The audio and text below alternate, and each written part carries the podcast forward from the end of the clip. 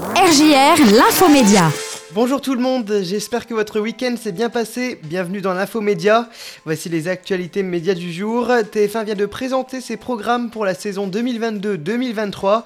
Beaucoup de nouveautés attendent les téléspectateurs. À la rentrée sera lancée la série Les Combattantes. Il s'agit d'une super production dans laquelle on retrouvera Audrey Fleurot, Julie Debona ou encore Camille Lou. D'autres séries seront également proposées aux téléspectateurs. Il y en aura qui seront diffusées en exclusivité sur mytf1.fr.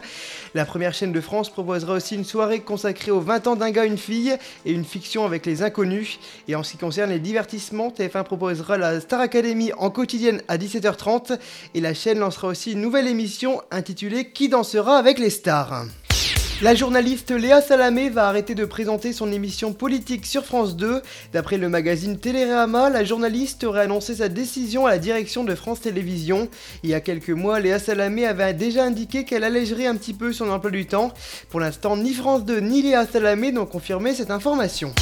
Ça y est, Europa a dévoilé sa grille de programme pour l'été. Elle débutera le samedi 9 juillet. Chaque matin, la station proposera comme d'habitude Europe Matin. En juillet, c'est Thierry Dagiral qui présentera la matinale et c'est ensuite Lionel Gougelot qui la présentera en août.